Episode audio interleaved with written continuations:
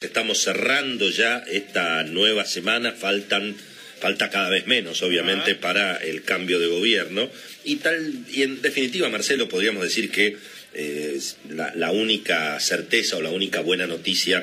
en una semana donde se deshojó la margarita desde el primer día, desde el lunes pasado, y se va a seguir deshojando, obviamente, en función del elenco de gobierno, las distintas medidas, la danza de nombres alrededor de quién puede eventualmente liderar el equipo económico. Eh, pero bueno, el, dato, si se quiere, más concreto es que en definitiva falta menos y es probable ya que la semana que viene pueda haber algunos anuncios concretos de definiciones de el elenco económico. ¿Qué es lo que había parecido hasta ahora? Bueno, obviamente se había hablado mucho de la deuda, se había hablado bastante también de la cuestión impositiva. Y bueno, solamente había aparecido el dato del pacto social, precios, salarios, tarifas, tasa de interés, alrededor de lo que se llama la política de ingresos. Bueno, eh, algo más empezó a aparecer en estas últimas horas, hoy prácticamente todos los diarios, con mayor y menor detalle, eh, tienen esta idea de, bueno, un aumento generalizado de los salarios más bajos, eventualmente de las jubilaciones más bajas y también de la asignación universal por hijo, eventualmente aumentos que se den apenas asuma el nuevo gobierno. Algo parecido había ocurrido durante el primer gobierno de Néstor Kirchner, donde eh, hubo en general aumentos de suma fija por decreto para las jubilaciones más bajas. Se produjo aquel famoso achatamiento de las jubilaciones porque los aumentos los recibían solamente quienes tenían la mínima y esos aumentos no, no eran equivalentes para el resto, obviamente, de las, de las categorías de jubilados, así que algo en ese sentido puede ocurrir. Y bueno, y por supuesto, la incertidumbre y la discusión tiene que ver con todo lo que explicaba muy bien Daniel Artana, en el sentido de cómo va a ser el gobierno para recomponer la confianza y para que todos esos pesos que se van a lanzar a la calle, bueno, no terminen acelerando un proceso inflacionario si la gente se quiere sacar los pesos rápidamente de encima y empezar a consumir. En ese sentido, fue muy gráfico y muy bien explicado ayer por nuestro amigo Martín Tetaz, que tiene esa capacidad, digamos, de explicar las cosas sencillas, y dijo, a propósito de toda esta discusión que hay respecto de la cantidad de pesos en la economía, de qué puede ocurrir, él hizo una, de, alguna manera un paralelismo con la famosa cuestión de las inundaciones en la pampa húmeda, ¿viste? Cuando hay inundaciones en, la zona, digamos, en el campo, que muchos productores intentan poner diques y, o, cavan zanjas para sacarse el agua de encima, pero claro, ese agua termina yendo a algún lado, termina yendo o al campo del vecino o eventualmente a las cuencas de los ríos, es decir,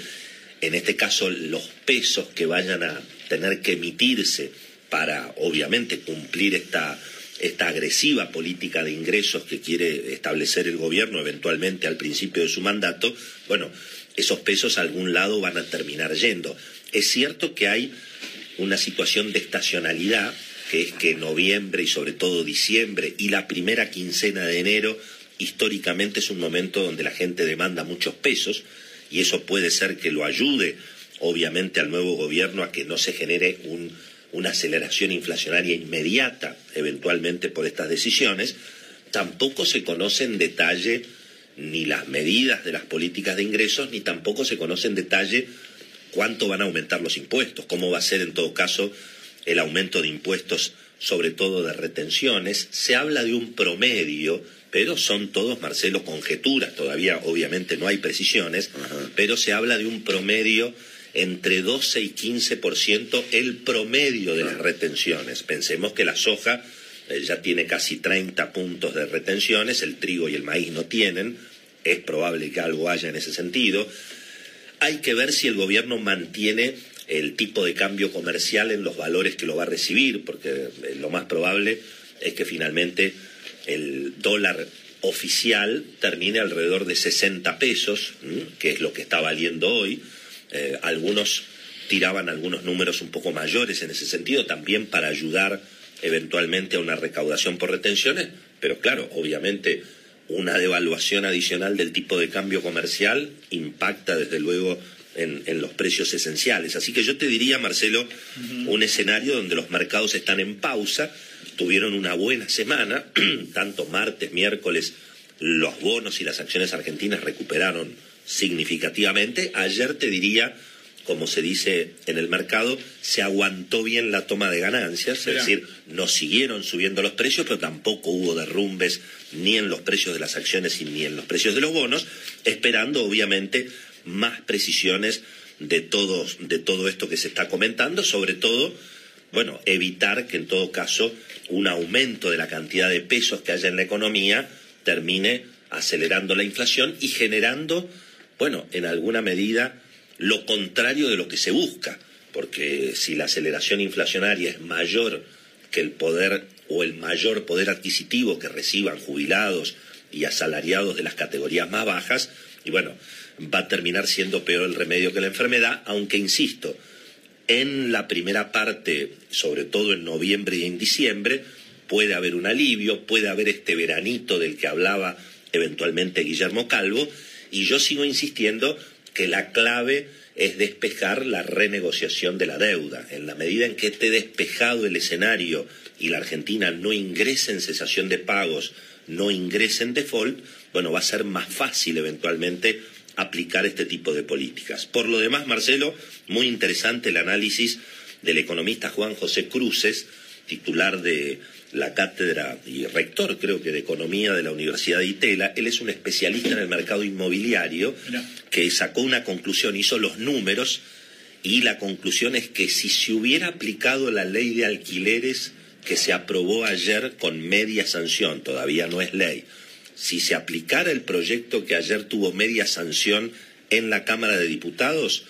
los alquileres hubieran aumentado más que lo que aumentaron por condiciones de mercado. Es decir, si se hace una indexación por salarios e inflación,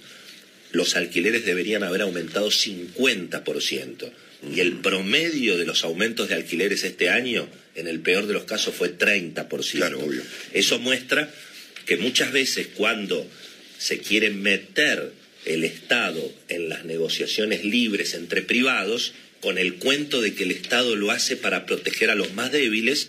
termina ocurriendo lo que en la Argentina sabemos de memoria. ¿Quién termina ganando cuando interviene el Estado, cuando se intervienen en decisiones económicas? Y bueno, siempre termina ganando el más fuerte. Es lo mismo que el cepo, Marcelo. ¿A quién le conviene el cepo? Obviamente al que tiene los dólares Basta estar viendo lo que está empezando a ocurrir en las concesionarias de los autos de alta gama, donde nuevamente, bueno, eh, lógicamente el que tiene dólares y los puede vender en el mercado libre, y bueno,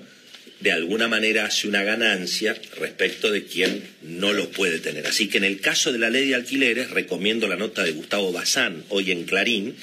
que cuenta muy bien y hace los números y muestra cómo, aplicando la ley que se aprobó ayer, los únicos que se perjudican, los inquilinos.